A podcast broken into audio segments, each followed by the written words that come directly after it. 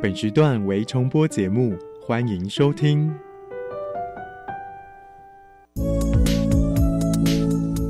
各位旅客您好，本班机即将前往幸福科技岛，祝您旅途愉快。这里有最潮的科技，最有创意的循环经济应用，最先进的再生能源技术。欢迎收听由南英、利明所主持的《幸福科技岛》。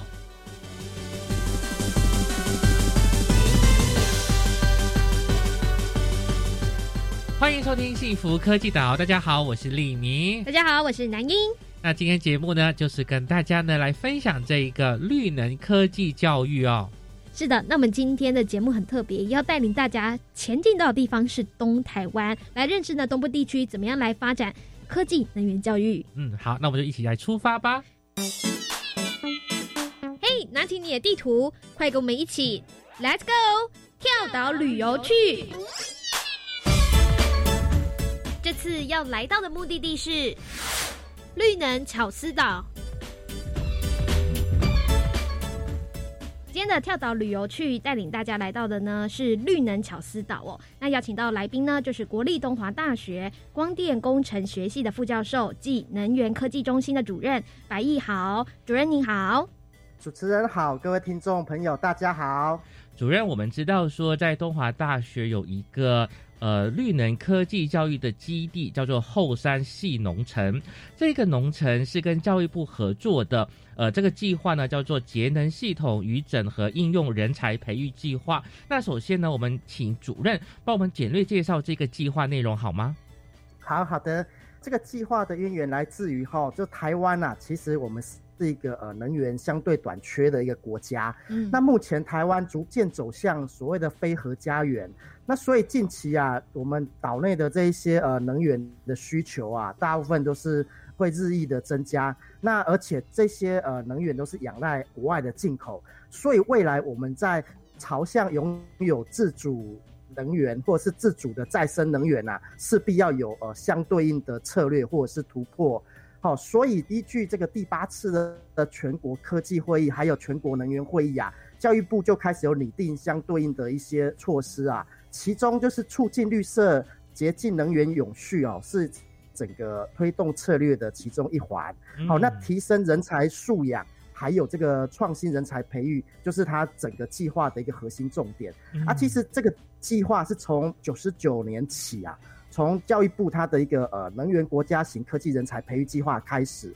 一直延续到现在，将近也十几年喽。嗯，超过十年。对，超过十年。对，那我们现在是隶属在第三个期程，这个全期的计划总共有四大期程。好，大概九十九年到一百零二年是一个期程，好，那一百零三到一百零六是一个期程，那一百零七到一百一十年，哈，是第三个期程。那接接下来从一百一十一到一百一十四是最后一个骑程。在我们现在的这个脐橙里面啊，它有一个重点，好，就像刚刚这个呃利民所提到的哦，就是节能系统整合应用人才培育计划。那这这个计划的主体架构，它比较强调区域的一个有序发展。好，那把这些产业还有这些呃社会所需要的人才加以做这样子的一个培养跟规划。好，这个这是大概是整个计划的一个呃目标跟重点。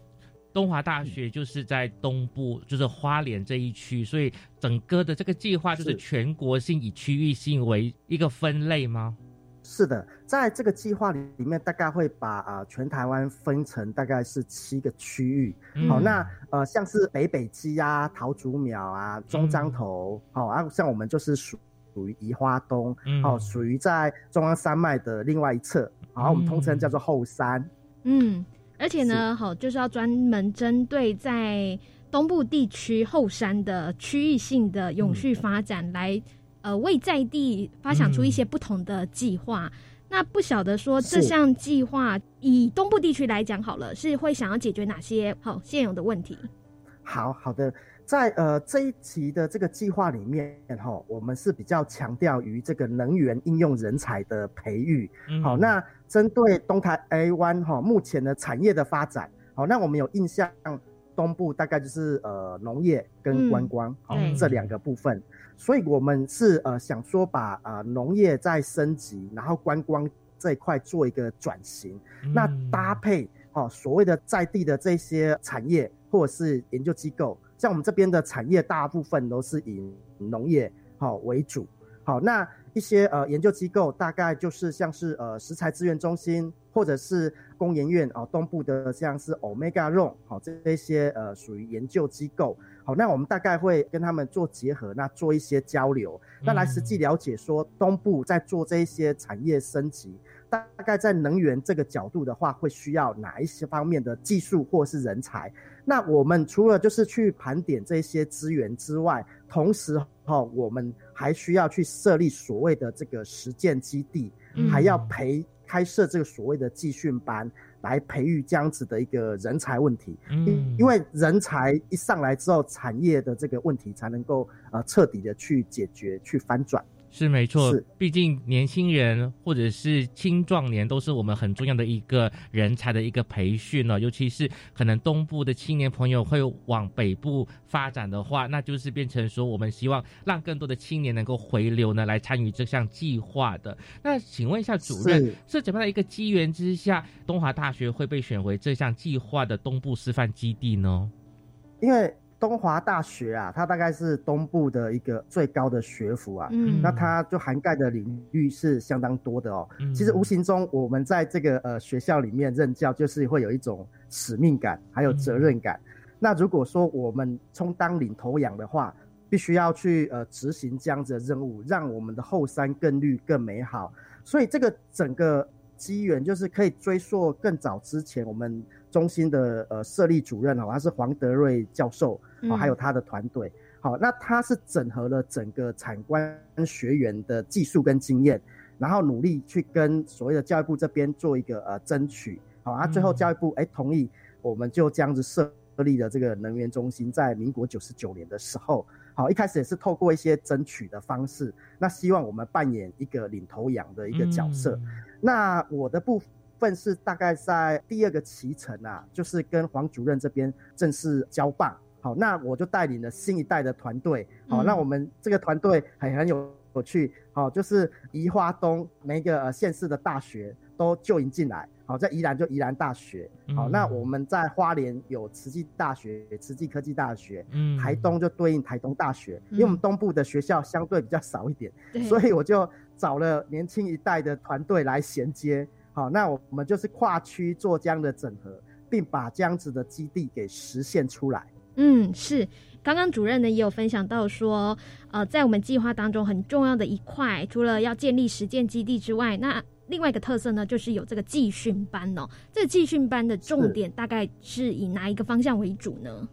哦，好的，在技训班的部分呢、我们在一百零七、一百零八、一百零九，好这几年我们主要是推广太阳光电的这个人才集训班。嗯它主要是搭配有一张证照哈，它就是太阳光电设置的乙级技术师证，针对这张证照去做开设的。好，主要的原因在于说啊，其实太阳光电这个领域里面啊，在西部大致上已经开发到一定的程度了。嗯那对东部逐渐在这几年哈，逐渐有很多业者往东部这边来来做呃设置与规划。好，可是嗯东部因为各方面包含地理条件、环境还有生态，有很多层面需要去做通盘的去考量。嗯好，加上东部相对于在这一种太阳光电人才也比较少，所以如果说我们一直仰赖西部的资源过来的话，相对各方面包含在维运的成本、设置的成本哦都会相对比较高高。嗯哎，对对，所以我们一方面就是说考量这个因素，那另外一方面就是说希望能够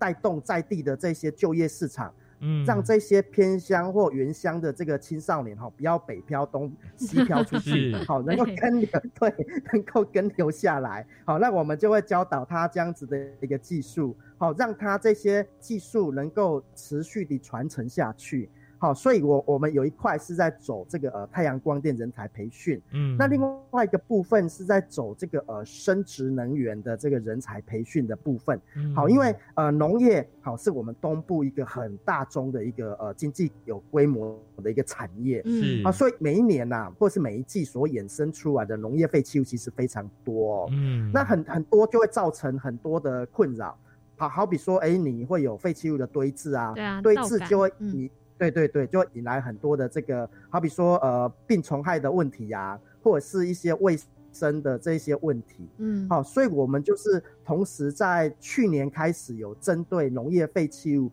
如何把它转换成能源化，就是把垃圾变黄金的概念，把它注入到我们的偏乡跟原乡。那所以我们就呃也开了几次这样子的训练班，教他们如何用比较新的技术。来对于这些废弃物进行去化的一个管道，那提供给大家做一个参考。那相对这个也是一系列的课程，哇，这个就是我们两个部分的这个呃训练，哇，所以听起来主任真的是身负重任哦。这样的一个整个的计划在东部这样子努力的耕耘，大概目前的成果跟成效又是什么呢？目前的成果啊，好比说在太阳光电训练班的这个区块，好，我们从呃一百零七年到现在，成功录取就是呃让学员顺利的考到证照，将近有十来位，哇，很不容易耶。嗯，其实以及证照 不好考，对，不好考。对，另外哈，就是说在参与整个。训练哈，尤其在呃原住民这一块哈，也有蛮多的原住民，大概也有二三十位的偏乡的原住民有来参与过我们的训练班。最有名的就是呃台东卑南乡的达鲁马克部落，好，他们很积极的在这一块耕耘了很久，跟我们互动了很久。然后另外一个部分，因为我们在规划一个太阳光电的一个设置暗场啊，通常要有一些绘图，哦，你要去制图，然后去规划这个区块。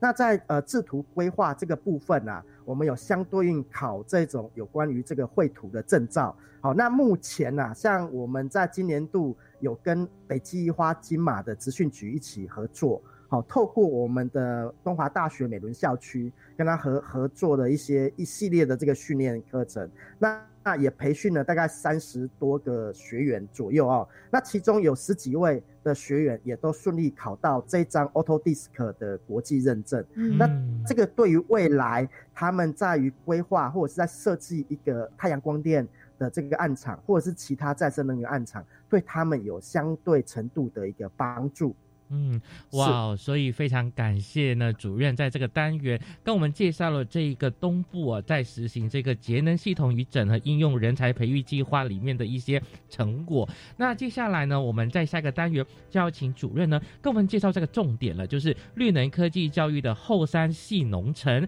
我们先休息一下，待会再回来。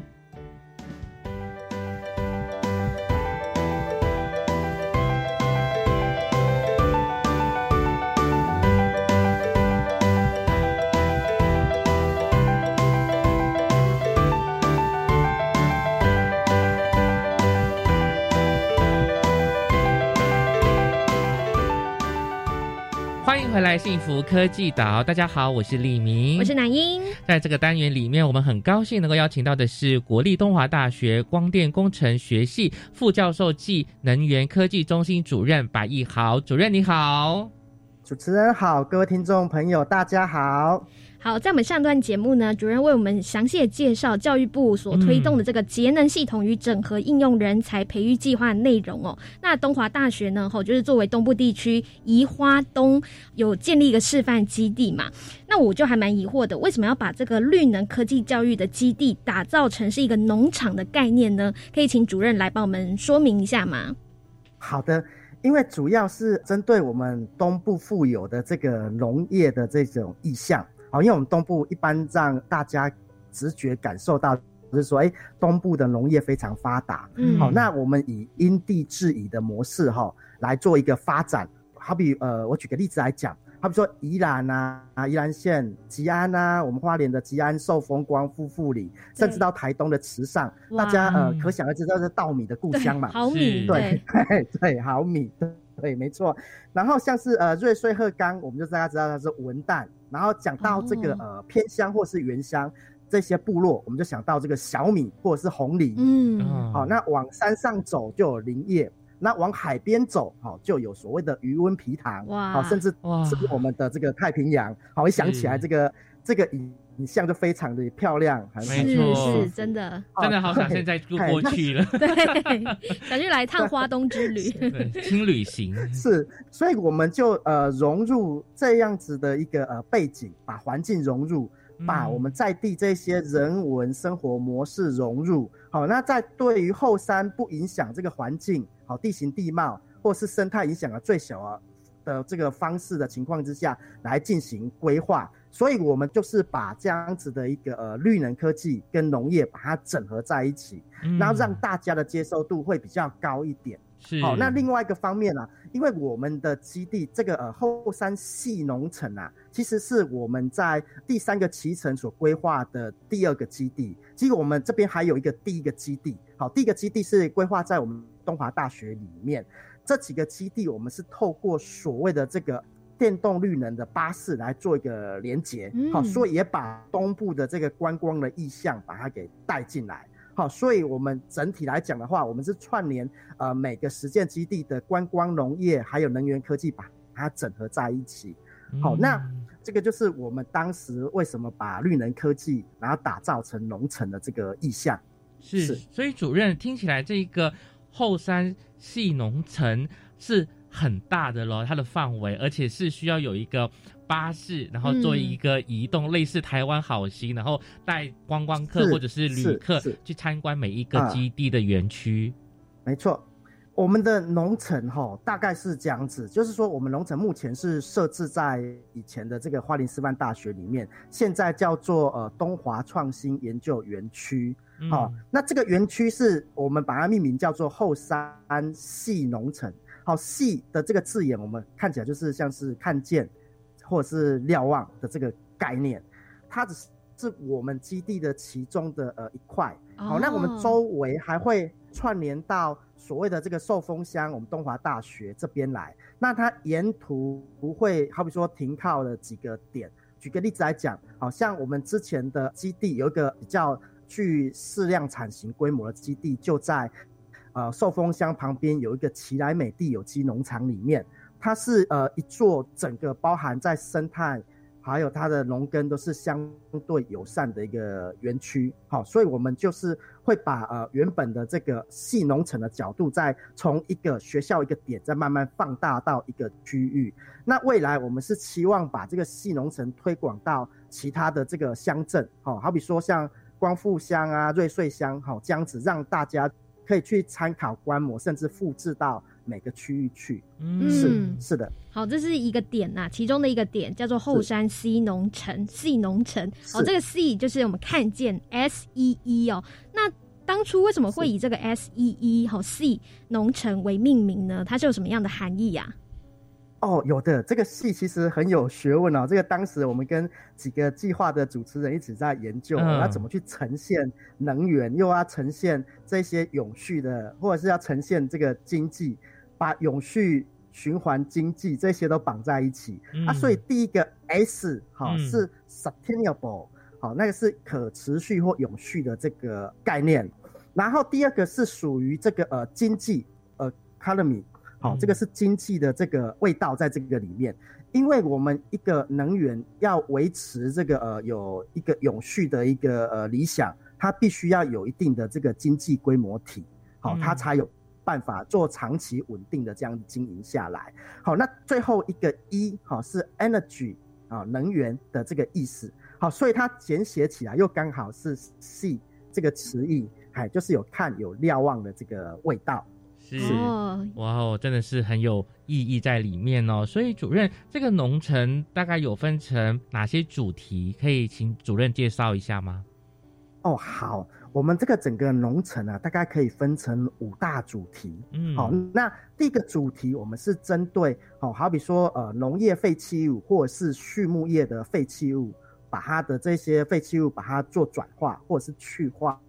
好好比说沼气，好的部分，好，因为我们东部有很多这个养殖的这个养猪啊、养鸡啊、养鸭的这些呃畜产业，其实他们就会有很多这些呃沼气。那沼气呃一般如果排放的话，对于我们的温室其实也不好，好，所以我们就会去哎设法去告诉大家，所谓沼气可以去怎么样去做再利用。好，那另外一块就是呃我们经常看得到的，像是一些呃。稻壳、稻杆，或是林业疏伐、竹叶疏伐下来这一些废弃物，嗯，一般都是堆置，堆置堆久了就会有问题，就衍生卫生啊、什么虫害什么等等的问题。那我们第一个部分就会透过气化转换技术，把碳给封存，那另外一方面转换成能源。好，这是第一块，就农业废弃物的处理。那第二部分，因为农业需要大量的水资源去做灌溉，好，所以我们就会结合所谓的这个呃水力发电。或是微小水力发电的技术，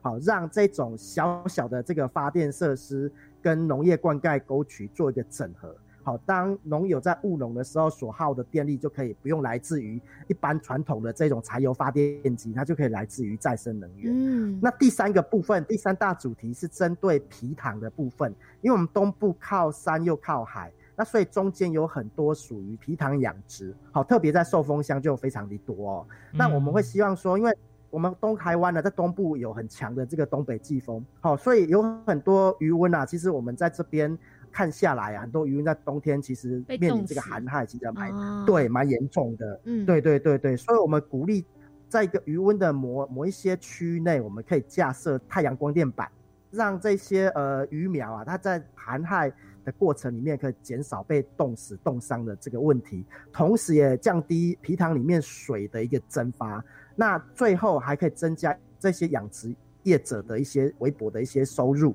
这个是第三个主题。那第四个主题，我们有一个能源系统整合的一个示范的一些设施会在这个园区里面，好，包含就是有一些艺术感小豆苗造型的这个风洞艺术太阳能路灯，嗯，或者是具有科技感的呃另外一种类型的。风力发电跟太阳能互补型的这个呃路灯，也是路灯的形式，去在夜间做一个展现。最后一块，因为我们讲的这些东西，感觉都是跟成人教育有关系，是。可是我们在中小学教育也也把它考进来，对。所以我们就设计了一个叫做智能的一个 AI 的一个展示密室逃脱的教育馆来呈现。密室逃脱，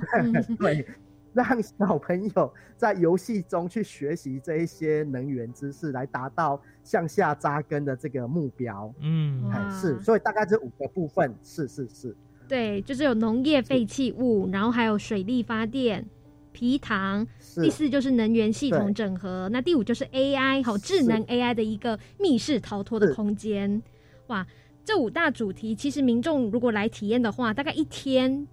可以花一天的时间哈，就在那里游玩吧。我自己想象，跑得完吗？一天？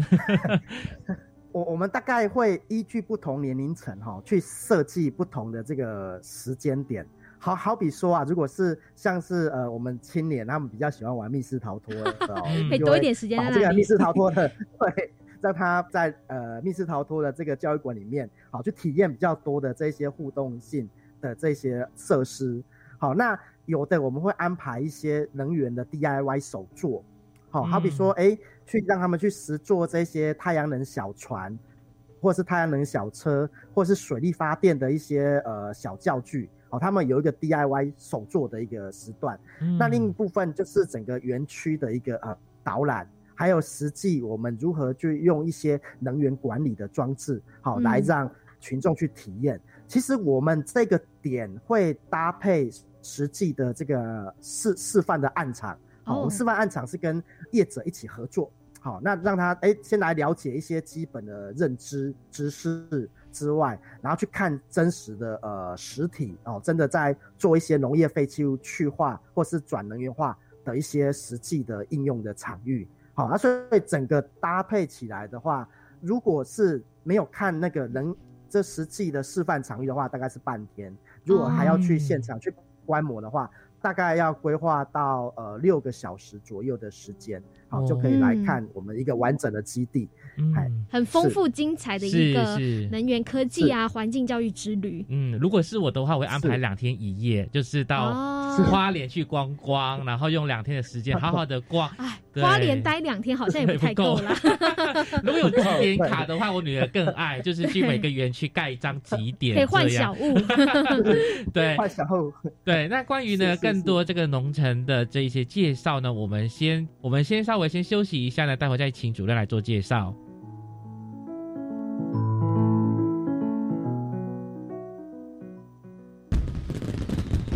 生日快乐！教育电台六十二岁喽。走过一甲子，唯一不变的就是来自于电台熟悉的声音。三月二十九号当天开放现场空运节目活动，赶快拿起电话说声祝福，就有机会获得限量防疫小礼。详情请上官网查询。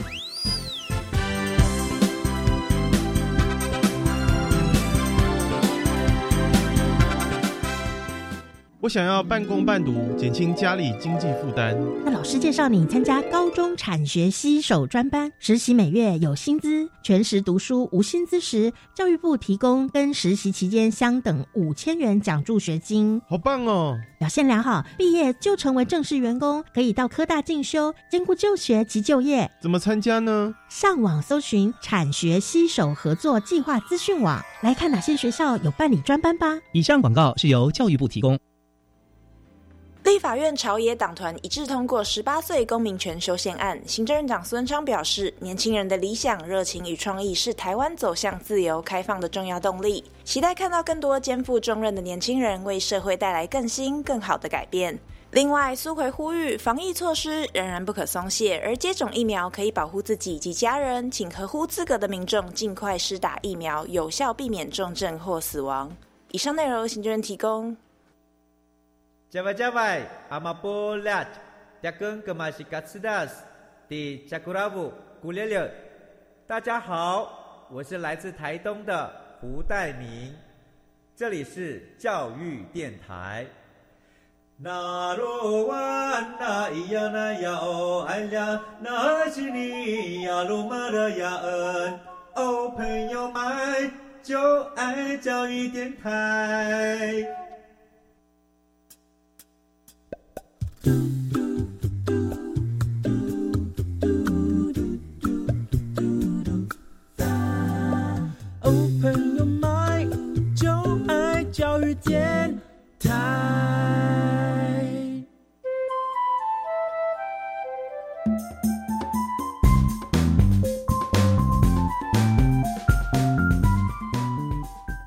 回来，幸福科技岛。大家好，我是立明，我是南英。今天我们又再次跳岛，跳到哪里去呢？就跳到了绿能移动岛。那我们今天很高兴呢，能够邀请到的是国立东华大学光电工程学系副教授暨能源科技中心主任白义豪主任，你好。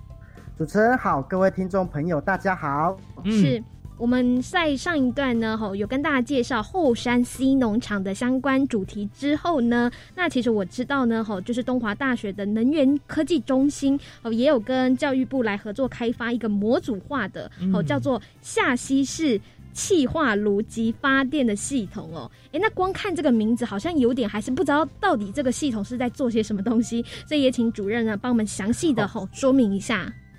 好。所谓的气化炉啊，其实它的种类其实是相当多元的哦。它像一般来讲，我们如果分类有像是上吸式，也有下吸式，甚至还有侧吸式的气化炉，跟它里面的主体的结构有一些差异性。那整体来讲，它就是我们可以把一些农业废弃物把它放到这个炉体里面，它就会在属于比较呃缺氧气的情况之下。进行这个呃碳化的一个过程，好，那整个过程里面呢，因为我们为什么是叫做下吸式？好，因为它有一个呃抽气口，它是属于在整个炉体，它炉体是属于垂直的一个样态，好，而它的抽气口在下方，那我们的物料从上面投入，那这样子的一个模式，它有几个呃优点呐，哈，第一个就是说。它这样子是属于在一个为负压的情况之下，好，所以它整个在做呃能源化或者在转化的过程，它不会有像我们看到的这种烟尘会往外排出去。整体来讲，它在环境的这些呃高温的这些转换过程，你就看不到所谓的这个烟哦烟尘这些东西会往外跑，因为它是属于在一个比较为负压的情况的条件之下。第二个特色是哈，因为我们呃所使用的操作温度都是在九百度以上，好，所以像它所产生农业废弃物里面里面有很多像是焦油之类的东西啊，它是属于比较大的分子，它就比较不容易。再跑到外面去，而是在炉体里面，它就因为高温的元素，它那一些分子键就可能就断掉了，很容易就是重新重组再利用。嗯，那最后它从气化炉所产生出来的副产物大概会有三种，一种就是所谓的我们讲的这个合成器，好，合成器就可以拿来做发电使用，它只要搭配所谓的燃气发电机就可以拿来发电使用了。那第二个部分就是会产生所谓的生物碳。好，生物碳它可以透过一些一些元素的添加，放到土壤里面去做土壤改良剂。好，因为我们很多土地一直重复的耕种，它土壤会酸化。嗯，好，那我们的这个生物炭，它会让把你的土壤改良成比较偏中性、碱性、微碱性的这种土壤，好，增加你的这个种植的这些植物的微量元素的这个吸收跟生长。那最最后，我们还会有一个副产物叫做木醋液。好，木醋液就可以让传统一些惯性农法，像是有呃农民他会使用一些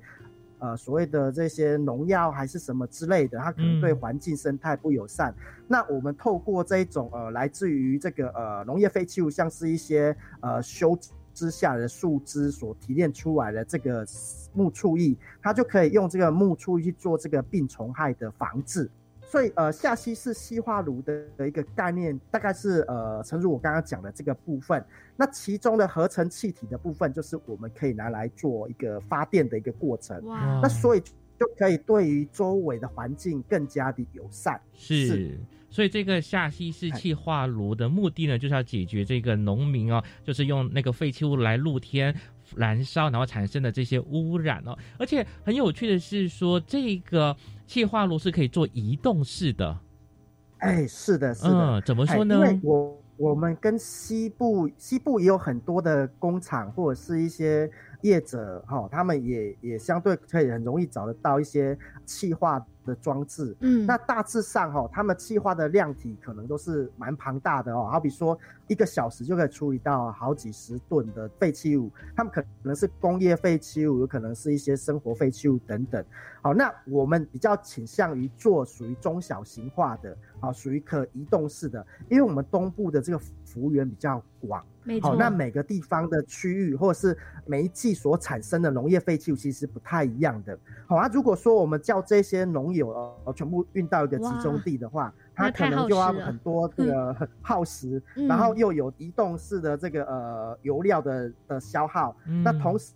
一般我们在再送过程，就是无形中就是一个移动的污染。好，那与其这样子，不如说我们的设备哦，可以放到货柜里面，那可以看哪边需要做这些能源转化，我们就移动到那个区域去进行。好，这样就可以来解决当地或因应这个季节性的这些农业废弃物的问题。是，所以移动是我们很重视的一块。没错。那其实刚刚丽敏也有讲到，我们在这个岛，我们跳到这个岛上叫做。绿能移动岛 不只说这个 下溪市的气化炉可以移动，哈，就是造福当地的农民之外呢，那其实在东华大学里面的能源科技中心。哦，就是也有设立的两馆嘛，那其中一馆是叫生殖气化发电应用展示馆，那另外一个就叫做节能密室逃脱，好，这个体验教室。哎，其实这个也是以一个移动的概念，可以造福一些可能是呃交通不方便，好住在可能比较偏远的地方的一些民众。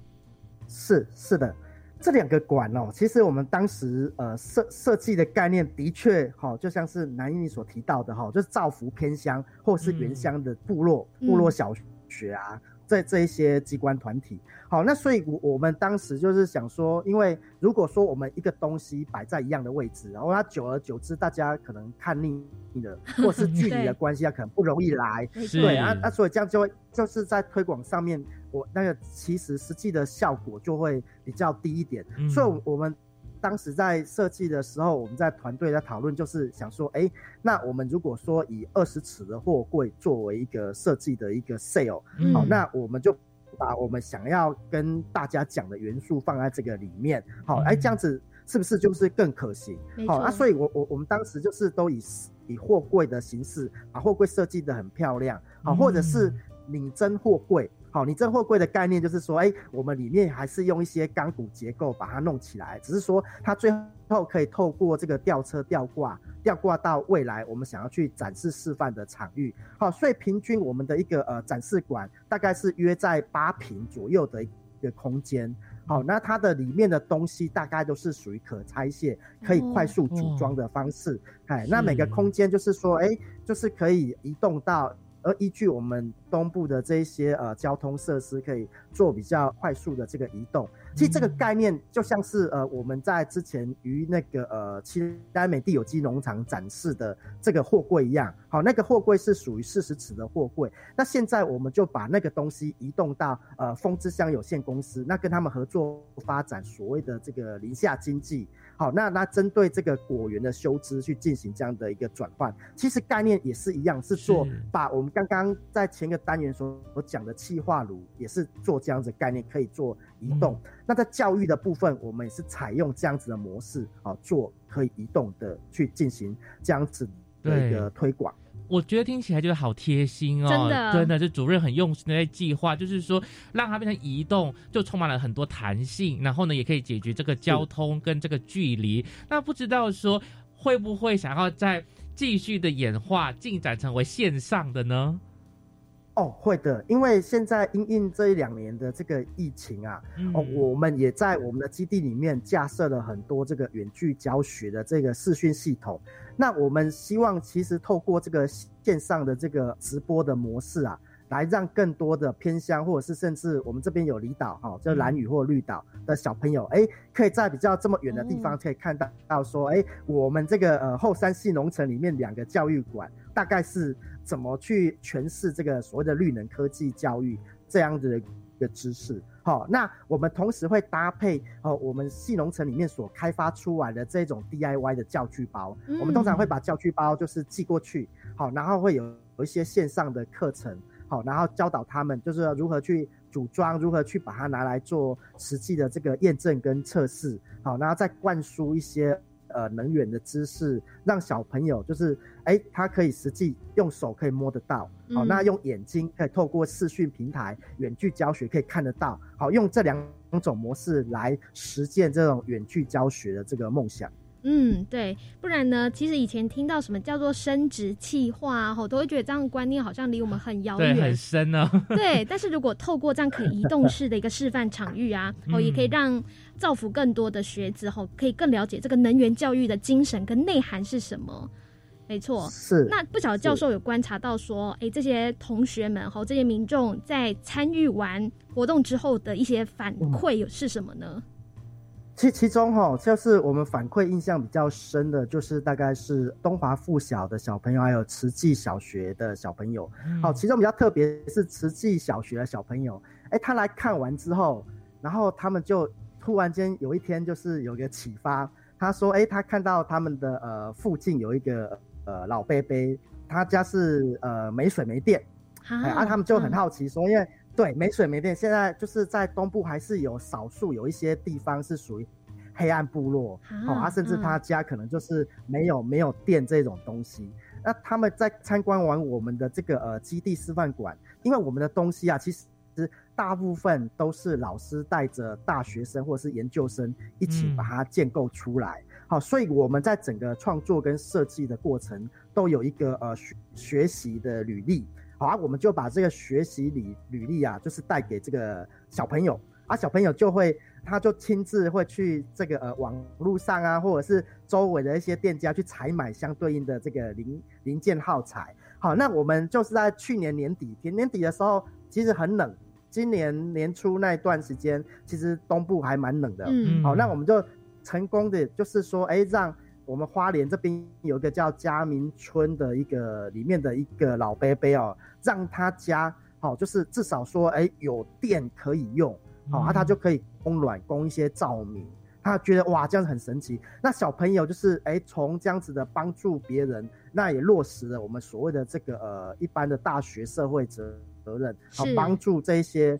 人，让他的心智各方面有所成长。啊，实际也把这些能源科技把它应用到这个层面里面去。我觉得这个是一个非常有意义的。这个我们的反馈其实是大家都是蛮高兴、蛮认同。是是哇，非常感谢呃主任哦的这个分享，让我们知道这个绿能科技教育的重要性，也看到了一些成果。那在这边呢，也非常感谢呢主任的介绍，让我们对于这个后山系农城呢有更多的认识了。谢谢主任。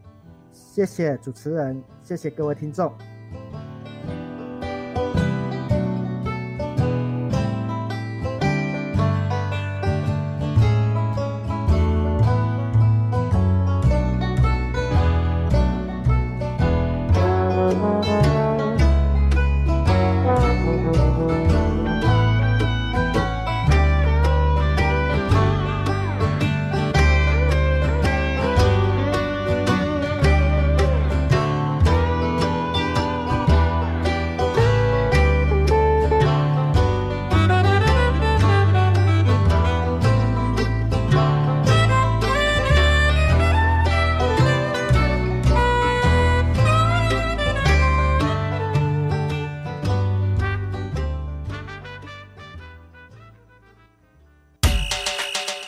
跟我这样做，我会跟你这样做。欢迎加入绿能教学岛。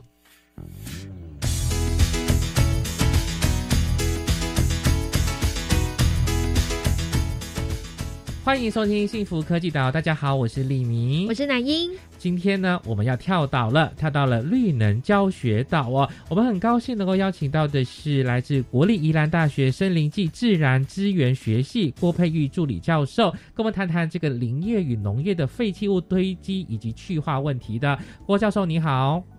，Hello，丽丽南英你好，是郭教授你好哦。教授有带领一个专班的学生，叫做原住民专班哦。吼，这个是设立在宜兰大学生物资源学院底下的一个专班，就是带领这个原住民专班的学生呢，就是到上一段节目有介绍到的后山 C 农场来，哦，就是这个实践基地呢，来做一个观摩跟学习有关于下溪式的绿化炉。所以就蛮好奇，哎，当时你怎么会有想要带领这群学生去做一个校外？教学的感觉呢？那来到了这个场域，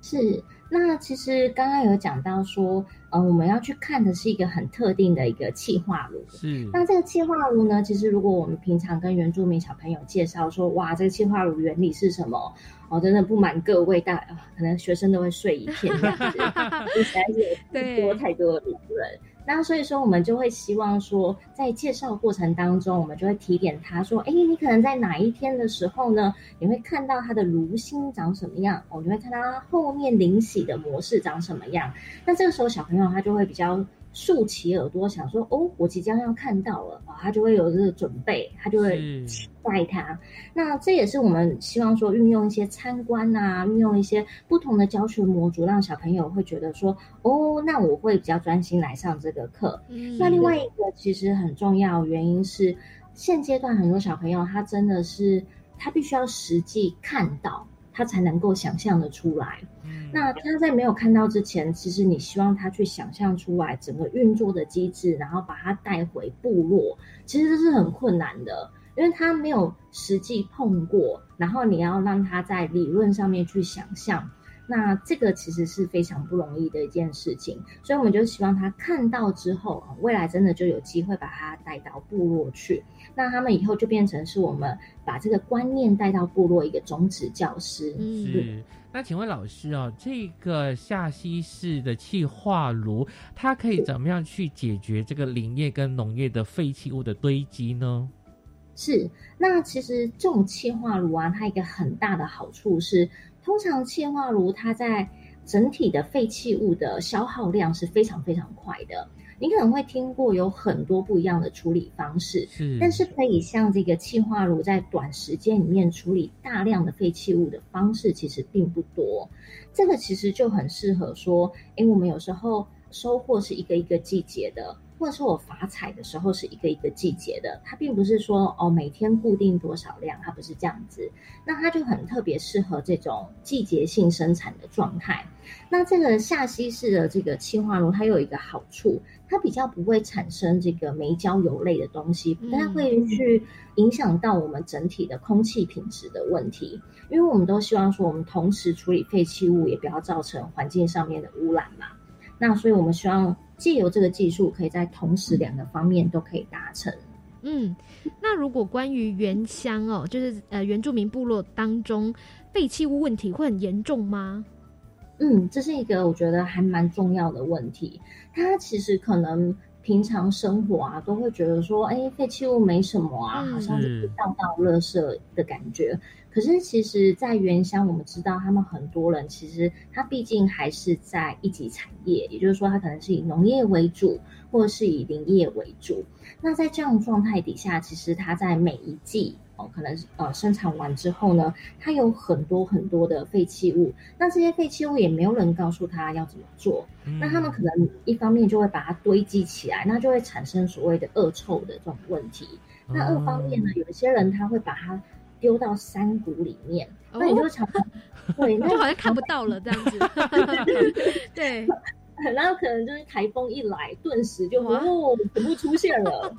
对，这个其实就是一个很大的隐忧。我我觉得，其实，在同时，我们对原住民要让他们去了解说。嗯，废弃物现在其实有很多新的技术。那如果只是用以前的方式的话，其实会赶不上这个工业的状态。嗯，因为以前他们其实可能生生产废弃物不多，可是我们知道我们现在可能，例如说大家会去部落观光啊，我们会去买一些农产品啊，垃圾生成。嗯，对。那我们其实刺激的消费又没有告诉他说，哎，你的废弃物要去哪里走？那他当然还是按照旧的方式嘛。可是这整体的社会成本是我们大家一起去负担的，那这其实是一个蛮大的问题。嗯，确实哦，就是一般的这一些农业林业的废弃物，好像都会把它堆起来，然后就这样子就以为说就已经解决了，对，自然回面对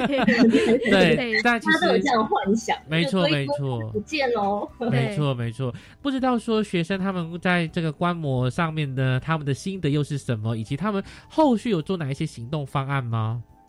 有，其实这其实是我觉得还蛮开心的。那因为我们其实宜安大学，我刚好也是育成中心的主任，嗯，那我们其实就有培养学生团队，我们有培养这个原民专班里面有一个叫做英勇的神风部队，他们其实是对这个 蜂蜜很有兴趣啊。嗯，那他们其实有拿到经济部的补助，那另外他们其实也是希望说他们在生产蜂蜜的同时，哦，他们也希望在能源上面的利用。我可以再更绿化哦不要老是用一些我们所熟知的电力去操作。他们就会去问说：“哎，要怎么样让他的所使用的能源是再生能源？”那我们也是有鼓励他去申请这个原住民地区参与再生能源的设置示范奖励。对他们来说，他们现在刚拿到第一桶金，那拿到这桶金之后，怎么样可以逐渐的去扩大？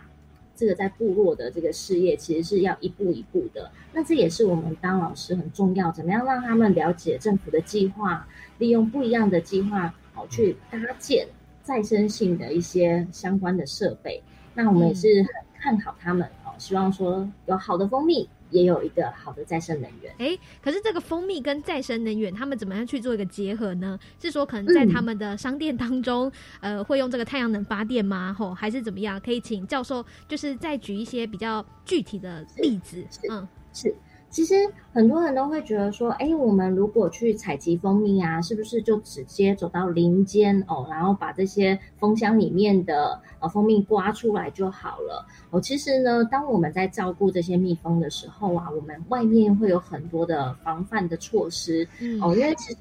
蜜蜂其实一方面也很怕虎头蜂，虎头蜂会来吃。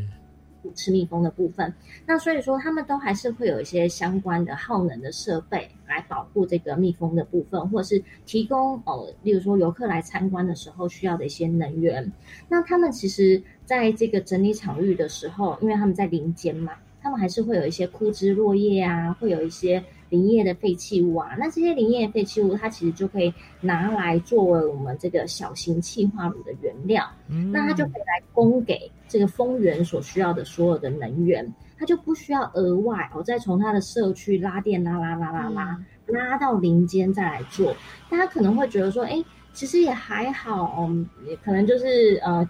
一两公里的事情啦，好像可以接受。可是事实上，我们知道，在这个拉的过程当中，其实能量是在消耗的。嗯嗯。那我们不如哦，把这个地区所产生的一些废弃物，重新拿来当做能源使用，又可以让我们的产业发展的更好，大家也可以。哦，看到整个循环经济的状态底下，我觉得这真的是一举数是啊，嗯，没错。而且呢，从听到老师的这一个分享当中哦，可以感受到老师对教学的热情哦，啊，怎么让这个 教学活泼有趣化，带学生去观摩，而且呢，也担任这个育成中心的主任，真的好忙哦，老师。对，没错。那你希望呢，透过一个怎么样的一个教学哦，让老学生呢可以使用这个绿能的科技呢，同时。做这个林业农业的发展，也同时爱护我们的地球。其实我们做的东西也蛮多的，很多人都会觉得说，我们这林业好像跟能源好像远远的都搭不上线这样子。那很多时候我们在讲这个两个之间要怎么样互勾在一起的时候，很多人都很难去想象。但事实上呢，嗯，像两位就有在国外的经验。那其实如果我们是在国外，我们都知道。森林 （forestry） 它其实是属于一个呃 integrated 或者是这个 interdisciplinary 的状态，它其实就是在各方领域结合在一起。嗯，然后大家可能会很意外哦，像我们森林啊，其实刚开始的时候，很多人是统计学家哦，因为他们其实。他在这个整体的变异度是很大，它不像农业比较单一化。嗯那所以说，其实你会发现说，哇，其实，在我们系上，每一个人都是一个很可能是一个很特定的一个。科目，有些人可能在化学面特别强，有些人在数学面特别强。那其实我们很想要去发展，就是跟我们未来能源业结合在一起的部分。因为能源业也是一个很跨领域，它可以用在各个不同的产业、各个不同的领域上面。那我们觉得，我们的林业啊，除了说有我们这些的书伐木啊、收获的木材可以拿来做成生殖能源以外啊，其实我们的材料。很多啊都可以拿来当做一些新型的材料使用。像我自己本身，我就有跟马来西亚的拉曼大学合作，我们做的是这个铝空气电池。那铝空气电池里面其实它有一个薄膜，它是一个 separator。那这个 separator 它其实就可以用木材的纤维素成分来做成。那我们当然希望我们未来以后这些很多电池动力来源，它也是要环保性的。嗯，我们不希望说我们产生一个电池，但是它未来还有一些高污染的问题要解决，那就会很麻烦。所以我们也希望说，我不单单是能源，能源搭配上材料，整体都是职能上面是一个再生的好的整合，这样子。嗯。好，所以其实听得出来，教授就是除了也是非常积极的在带领这群可能原乡的小孩做一些这个技术上的学习之外呢，啊，同时跟国外也是非常积极的在做一些国际的合作。哇，真的是很忙啊，老师。那我们没有你的忙，没有你的忙。那我们就非常感谢呢老师的这个分享啊，让我们呢看到了这一个哎下西式的气化炉呢是可以应用在这个林业的废弃物上面呢做一个去化的问题的。那非常感谢老师的分享了，谢谢老师。那我们谢谢丽丽，谢谢南英，也谢谢大家。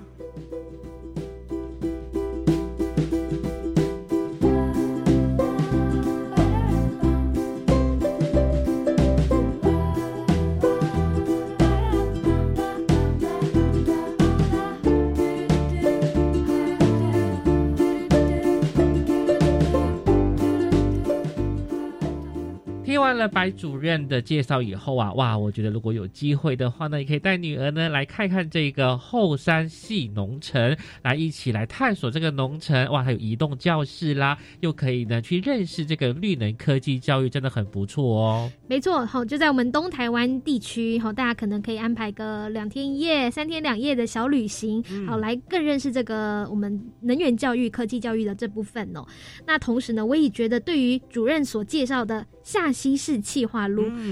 也蛮想要去一探究竟，到底怎么样透过这个装置来做一个发电的动作，是的真的是好，也可以减少我们这个农业的废弃物。那一方面呢，又可以创造出能源，真是很神奇的东西。所以大家有空的话呢，就可以到东华大学的基地来走走哦。嗯，非常有巧思啊！时间也差不多了，记得每周日十一点零五分准时收听我们的幸福科技岛再见。下周再见，拜拜。Bye.